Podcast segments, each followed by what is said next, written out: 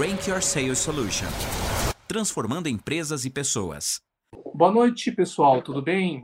Estamos aqui na Rádio Mais, mais uma vez, aqui na nossa live. Aqui, geralmente nós fazemos aqui na live da Rank Mais Líderes, um empresário de sucesso ou um, especialista em liderança. E hoje nós estamos aqui com o Carlos Wieser. Tudo bem, Carlos? Tudo bem, Frank? Satisfação estar com você, com os nossos estimados ouvintes, participantes. Sempre é bom falar sobre empreendedorismo, liderança, sucesso. Ah, legal. Mais uma vez agradeço imensamente aí estar presente aqui com a gente. Então, antes de, antes de mais nada, Carlos, eu gostaria que fizesse uma pergunta que é o seguinte: como é que como é que é a sua história? Assim, se você pudesse contar a sua história rapidamente, como é que é? Quem é o Carlos Wieser? Eu sou o professor que deu errado. Por que, que eu digo isso? É, quem me conhece sabe que quando eu era um aluno, ainda no colegial, eu era um péssimo aluno. Eu não me encontrava em sala de aula, eu tinha dificuldade nas matérias, eu tinha as notas mais vermelhas do que azuis, repeti duas séries escolares, abandonei o colegial por um tempo, fui me formar no segundo grau somente aos 22 anos de idade, entrei na faculdade aos 26, desisti depois do primeiro semestre, minha mulher não me deixou ficar em casa, mandou voltar para a faculdade, me formei aos 30, consegui meu primeiro emprego e depois de alguns meses logo fui demitido. Olha só que coisa, né? então, se você parar ah. para analisar o meu currículo com 30 anos de idade, eu acho que todo mundo pode dizer: tá aí um rapaz que nasceu para fracassar. Até agora nada deu certo na vida dele. Acontece que naquele momento eu pensei o seguinte: eu posso dar algumas aulinhas de inglês em casa.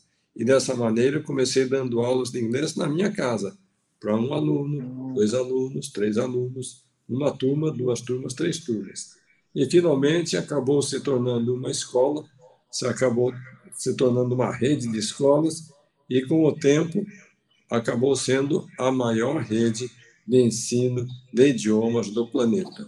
Então, eu sou professor que deu errado, rapaz. Olha só, mas que interessante. E, e, e me diga uma coisa, é, como é que surgiu aí a, a, a escola de, de, de idiomas? Então, se você voltar no tempo, é, a Wizard nasceu no ano de 1800, 1987. Ou seja, naquela época estava nascendo o sistema de franquias no Brasil.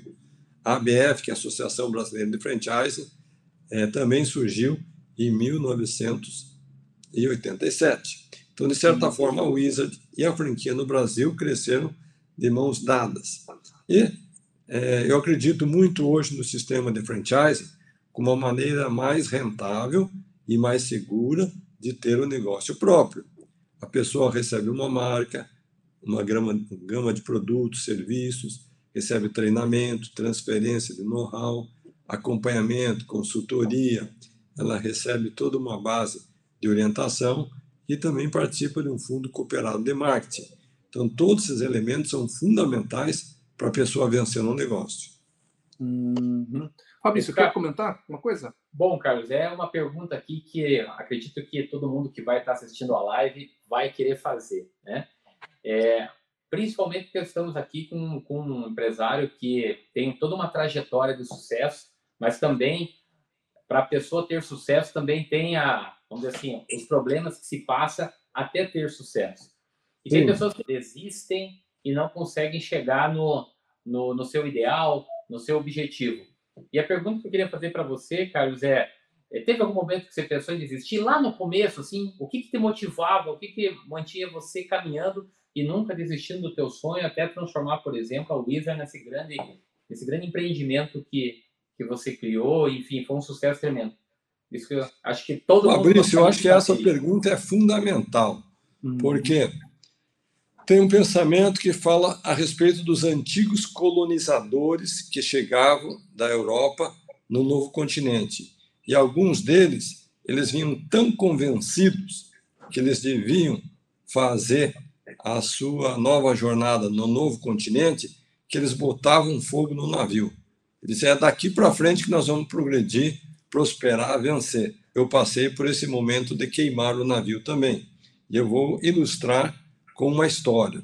Eu estava no primeiro ano da Wizard, não conseguia mal pagar as contas, é, não sobrava nada de dinheiro, tudo que entrava saía outra vez.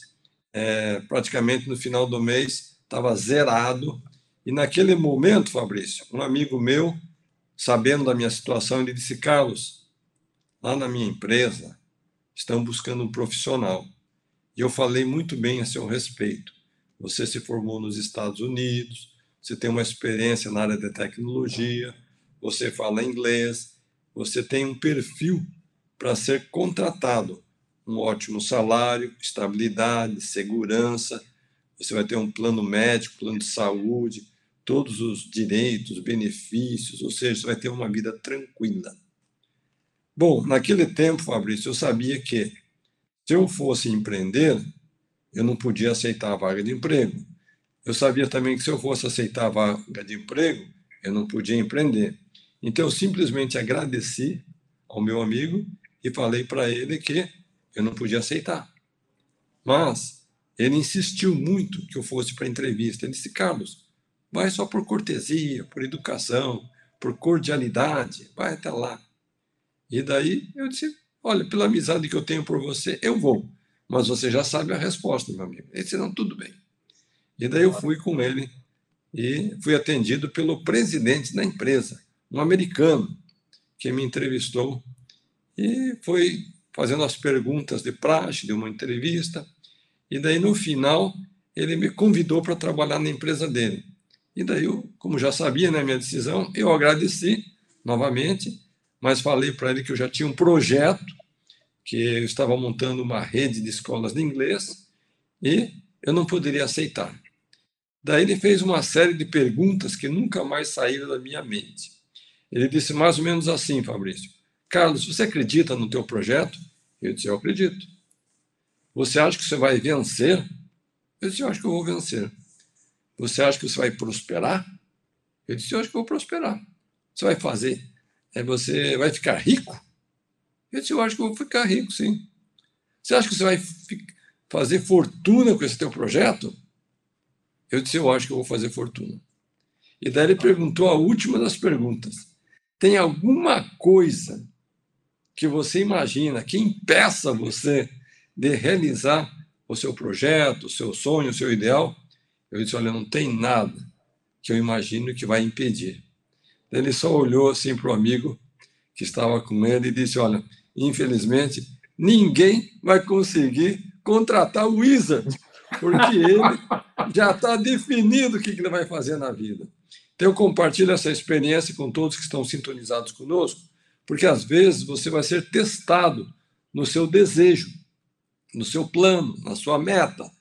E talvez, se você não estiver muito bem estruturado mentalmente, se você não estiver muito bem alinhado com teus próprios pensamentos, objetivos, propósitos, você vai ceder logo nas primeiras provações, tentações, nos testes da vida, entende?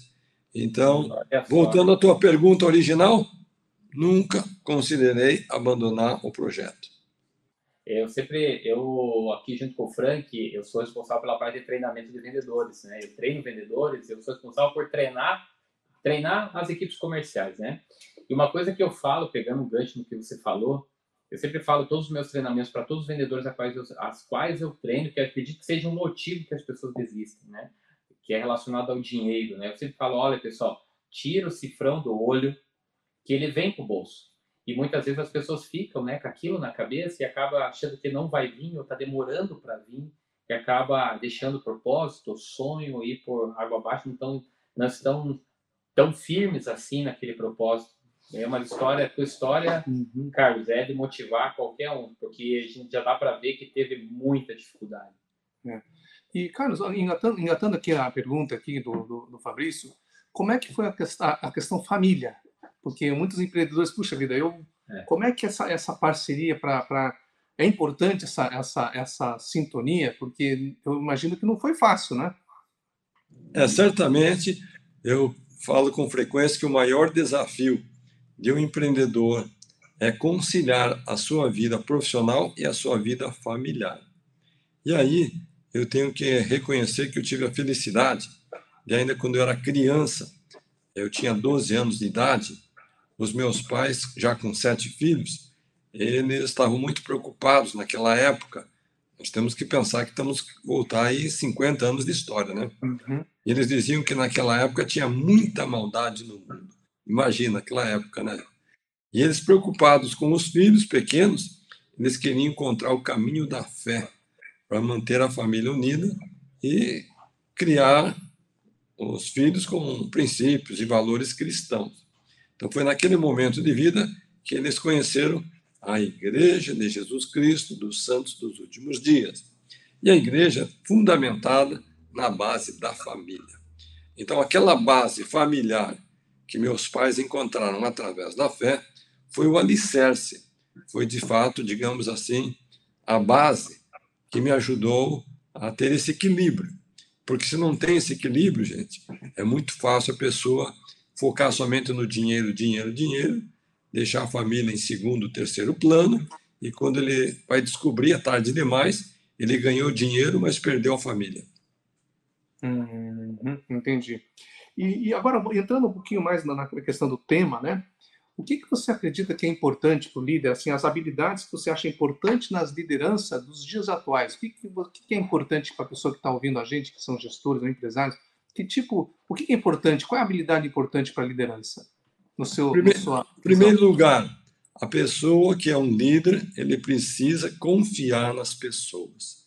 Quando eu falo confiar, ele tem que entender que ele sozinho ele não vai muito longe.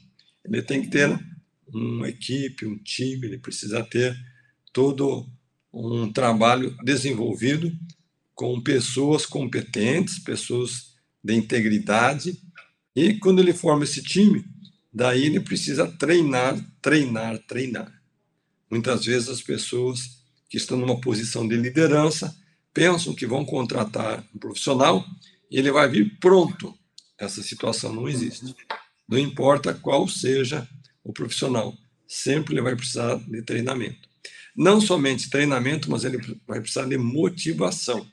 Então, você que é um empreendedor, precisa entender que você é sempre um eterno treinador, um mentor, um professor.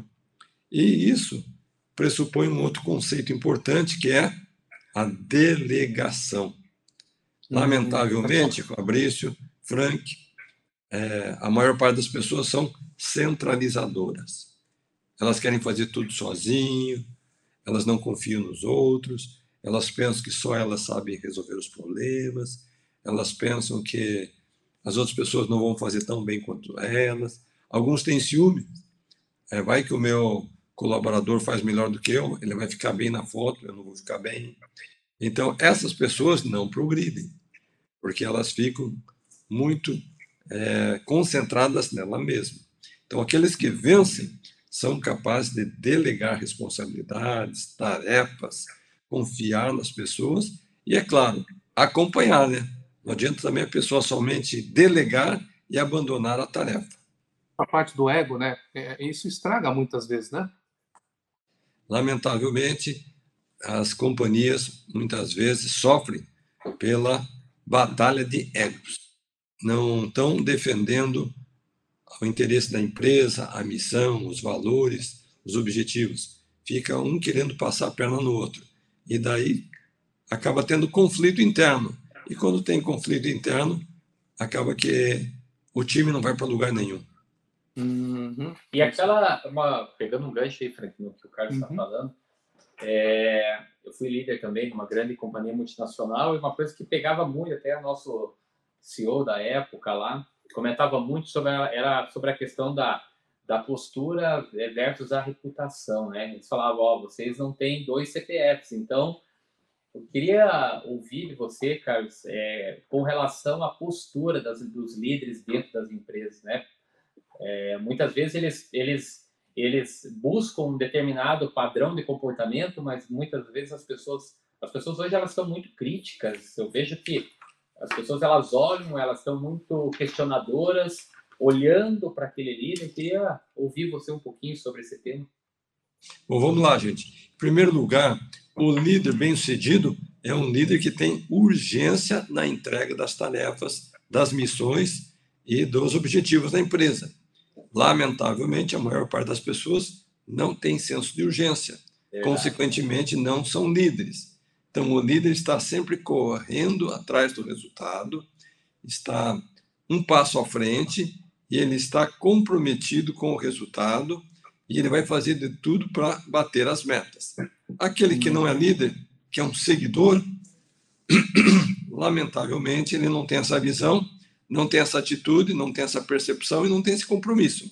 Então, o primeiro papel do líder é estar um passo à frente, ter um senso de urgência e daí inspirar o seu time para chegar no resultado almejado. Interessante. Muito e, bom. E, e agora, é, é, quando você, como, o que, que você vê que sim, são os principais desafios? Porque hoje em dia é, é, o mundo é VUCA, né? Está toda hora mudando. Qual é o principal desafio que, que esses líderes que estão aí nos ouvindo é, é, precisam incorporar no dia a dia e, e perceber que isso aí realmente é um desafio para ser suplementado? Um dos maiores desafios que nós temos hoje é a falta de mão de obra qualificada. Lamentavelmente, é, o jovem hoje ele quer entrar no mercado de trabalho pensando na aposentadoria. ele nem começou a trabalhar, ele já pensa quando é que eu vou me aposentar. E, na verdade, gente, a jornada de quem vence, ela tem que investir muito na sua qualificação pessoal, profissional, empresarial. Então, o desafio do líder e das empresas formar uma mão de obra, qualificar essa mão de obra e fidelizar a mão de obra. Porque também não adianta você qualificar, treinar e deixar o colaborador vulnerável para ir trabalhar para a concorrência. Você tem que ter um modelo de fidelização que você mantenha os talentos na sua empresa. Eu descobri também que se você for incapaz de fidelizar o teu colaborador, ele não vai fidelizar o seu cliente. Então, o primeiro passo é fidelizar o colaborador. E depois, sim, ele vai trabalhar com você para fidelizar o teu cliente. Hum. Aí, pessoal, quiser fazer perguntas aí no chat, escreve aí, pessoal. Bom, é, eu queria perguntar aí pro, pro Carlos, né? É, a gente fala sobre o momento atual. É, os líderes eles tocam uma carga muito grande em cima, né? Como o Carlos falou ali, né? O líder está um passo à frente, ele muitas vezes ele tem um senso de velocidade muito maior do que quem vem atrás, né? Trazendo de novo para o caminho do desafio, como você acha, Carlos, que esse líder pode fazer para que as pessoas se acelerem um pouco? Pelo menos um pouco. Em primeiro lugar, gente, o líder ele tem que ser é, investir em si mesmo. Eu vou contar uma historinha que é um clássico do mundo corporativo. Conta-se a história que tinham dois lenhadores na mata. Um lenhador trabalhava do lado do outro. No final do dia, um lenhador fazia uma produção muito grande aquele que estava trabalhando do seu lado tinha uma produção bem pequena. Só que isso aconteceu uma semana, duas, três, um mês, dois ou três, e daí aquele lenhador que estava com pouca produção ficou inconformado. E ele foi falar com o vizinho. Me diga uma coisa: nós trabalhamos no mesmo lugar, temos a mesma função, o mesmo instrumento de trabalho, nós temos os mesmos métodos e objetivos, só que você tem uma produção alta e eu trabalho as mesmas horas que você e tenho uma produção baixa. Qual é a sua explicação? E logo o vizinho dele, que tinha uma boa produção, disse: Deixa eu ver o seu machado. Ele pegou o machado na mão e disse: Ih, meu amigo, teu machado está cego. Não corta nem a minha boca, quanto, quanto mais lenha. Então você tem que parar e afiar o seu instrumento de trabalho, você tem que investir o tempo e você está bem qualificado com boas ferramentas, porque se não tiver isso, você não vai muito longe. E a resposta do lenhador surpreendeu o seu vizinho. Ele disse: Sabe, eu tenho tanta coisa para fazer. Eu chego em casa, minha mulher ainda quer que eu saia com ela fazer compra. Eu tenho os filhos que querem fazer tarefa de casa. Eu tenho que fazer faxina lá no meu escritório. Não sobra tempo para afiar o machado. Então, essa história pode parecer até meio infantil, mas às vezes tem líderes e tem profissionais que pensam e agem assim. Ou seja, eles fazem tanta coisa, tanta coisa, eles não investem neles mesmos. Hum. E daí ele não sabe por que, que ele não está crescendo, se desenvolvendo, progredindo na profissão, porque ele está cuidando dos outros e ele está esquecendo da sua própria qualificação. Então, como que você faz para se qualificar? É, participando de eventos, seminários, palestras. Felizmente, hoje nós temos a internet com conteúdo riquíssimo. Tem lives diariamente Muita gratuitas. Coisa, né? Tem o Google. O que você procurar ali do conhecimento, você vai encontrar é, a custo zero. Você pode ler livros, assistir vídeos, ou seja, você tem que gastar o tempo suficiente para se inspirar, você se desenvolver. Porque se você, que é você, não investir em si mesmo, ninguém é. vai investir em você. Carlos, temos duas perguntas aqui. O Lucas está tá vendo as perguntas. Vamos lá. A pergunta? primeira pergunta de Cuseli David. Uh, mesmo sem dinheiro, consigo empreender nos dias de hoje? A resposta é sim, você consegue. Sabe por quê? Carlos Wieser estava desempregado, com 30 anos de idade, não sabia o que fazer. Mas eu tinha um dom, um talento, uma habilidade. Qual que era o meu dom?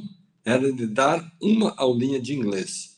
Então eu comecei na minha casa, da forma mais simples, mais amadora, mais doméstica possível, dando aulas na minha casa.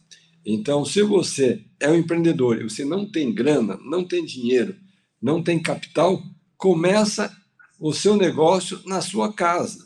E depois que você começa o negócio na sua casa, tudo que você precisa fazer é conseguir um cliente.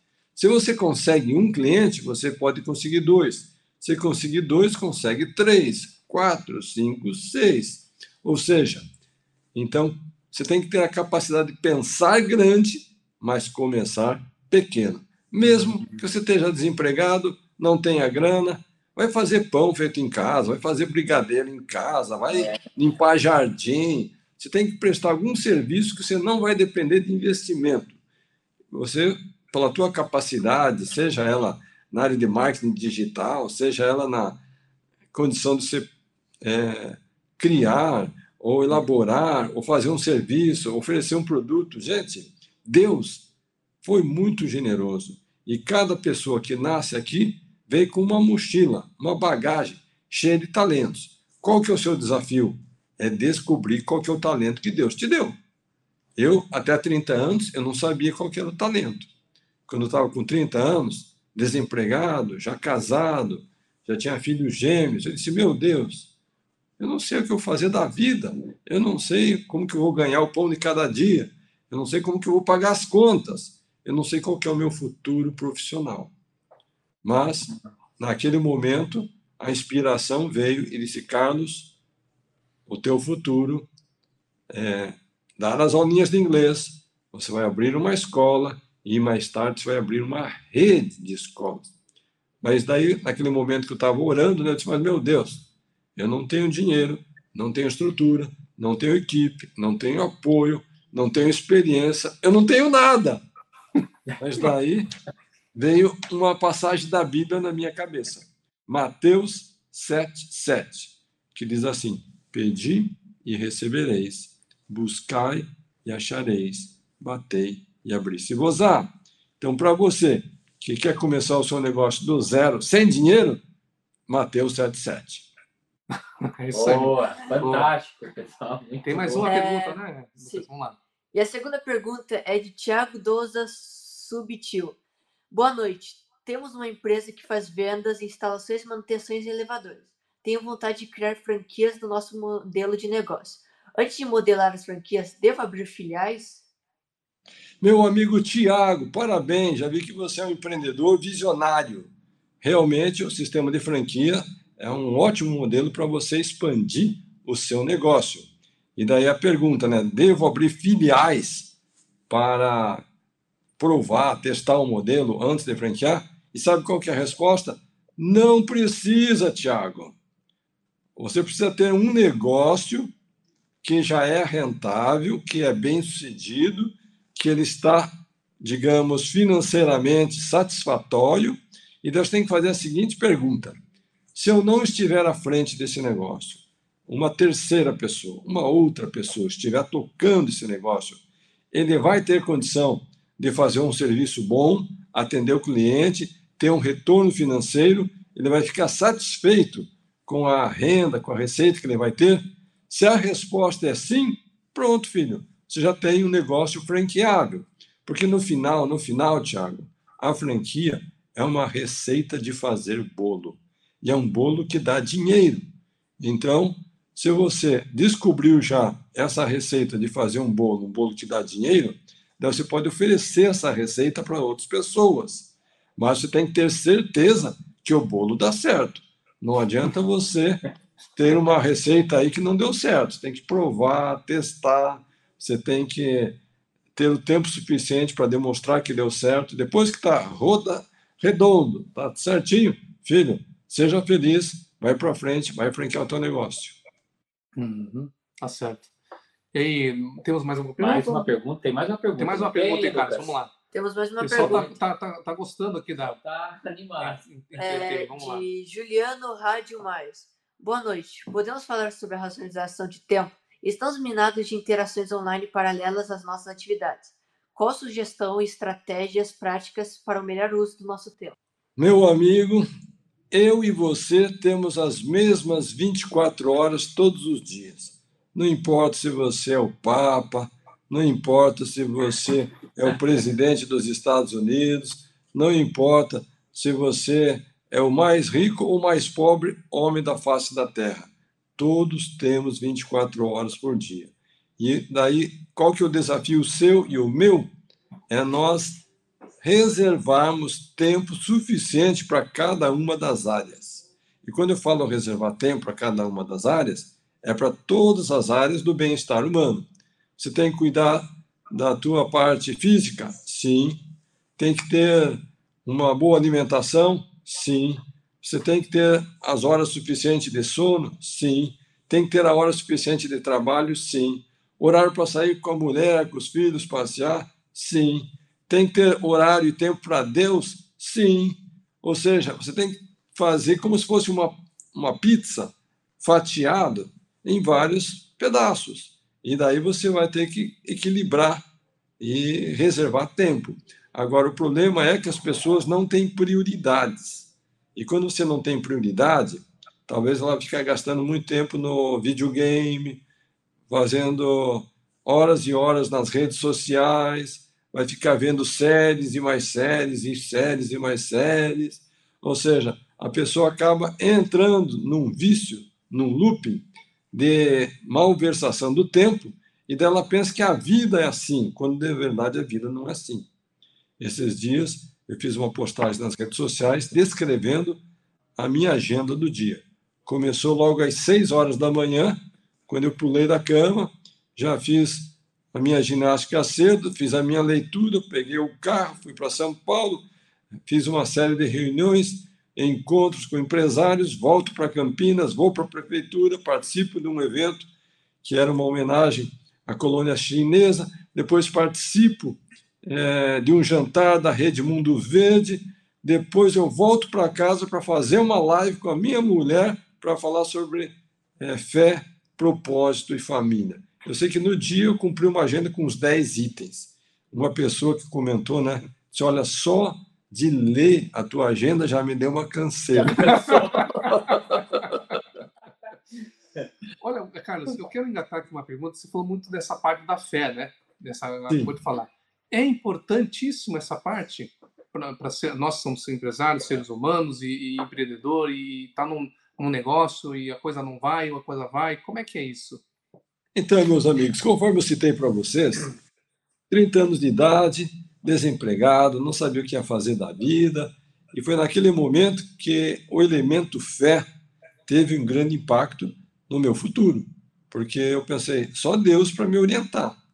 Então, acho que chega um momento na vida do empreendedor que ele também vai estar num momento de dilema, tomada de decisão, tomada de rumo, ele não sabe qual caminho seguir e ele talvez já perdeu dinheiro, já bateu a cabeça, o cara já teve prejuízo, talvez foi à falência uma vez, duas vezes, três vezes.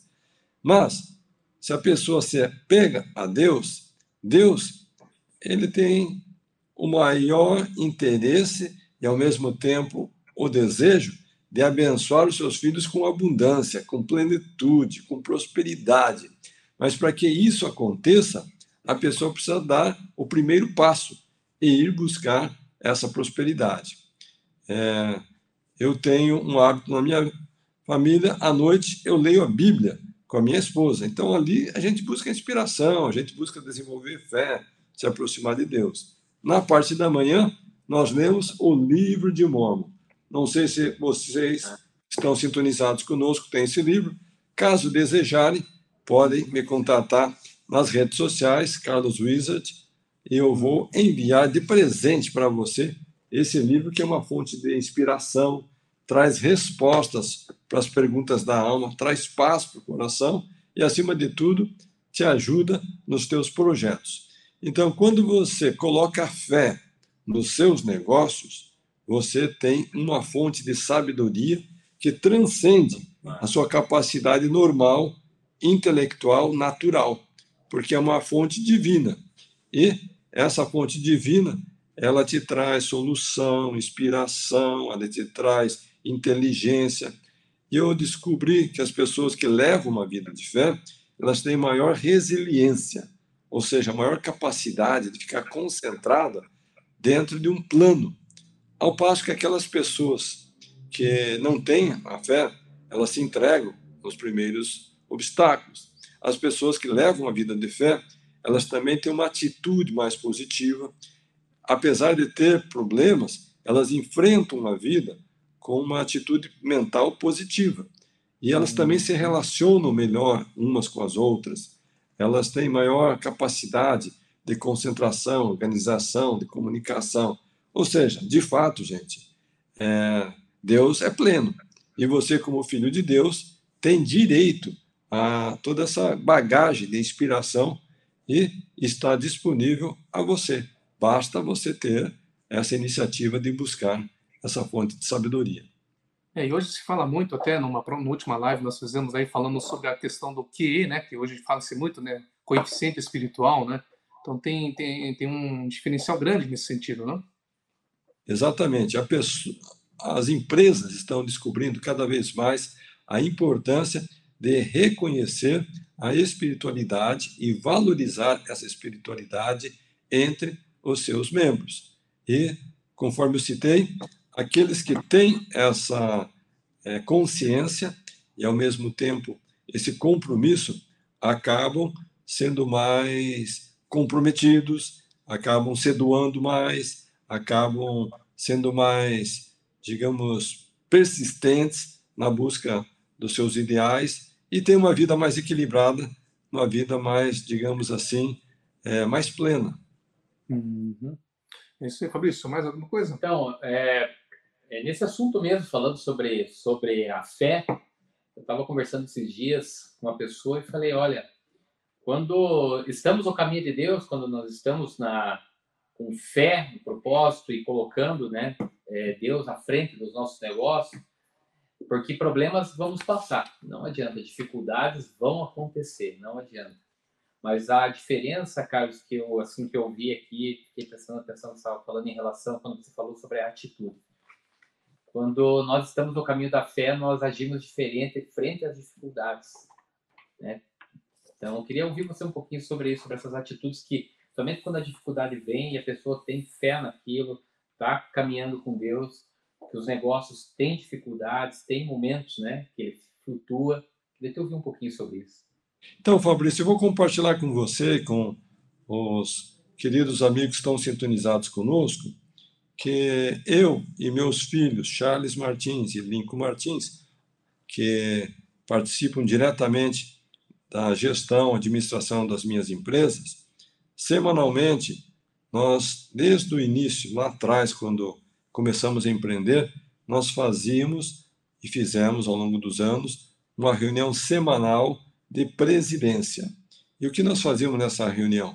tratávamos dos projetos, avaliávamos os negócios, fazíamos é, projeções, nós tomávamos decisões, mas o que, que era importante para nós nessa reunião semanal. Antes de nós começarmos a falar de negócios, nós fazíamos uma oração e nós pedimos a inspiração de Deus, inspiração do Espírito Santo, para que conduzisse a nossa mente, o nosso pensamento, a nossa inteligência na busca das melhores soluções. Esse ano eu abri uma franquia chamada Brasil do Bem. É um clube de empresários e tem três palavrinhas que descrevem todo o fundamento desse clube de empresários.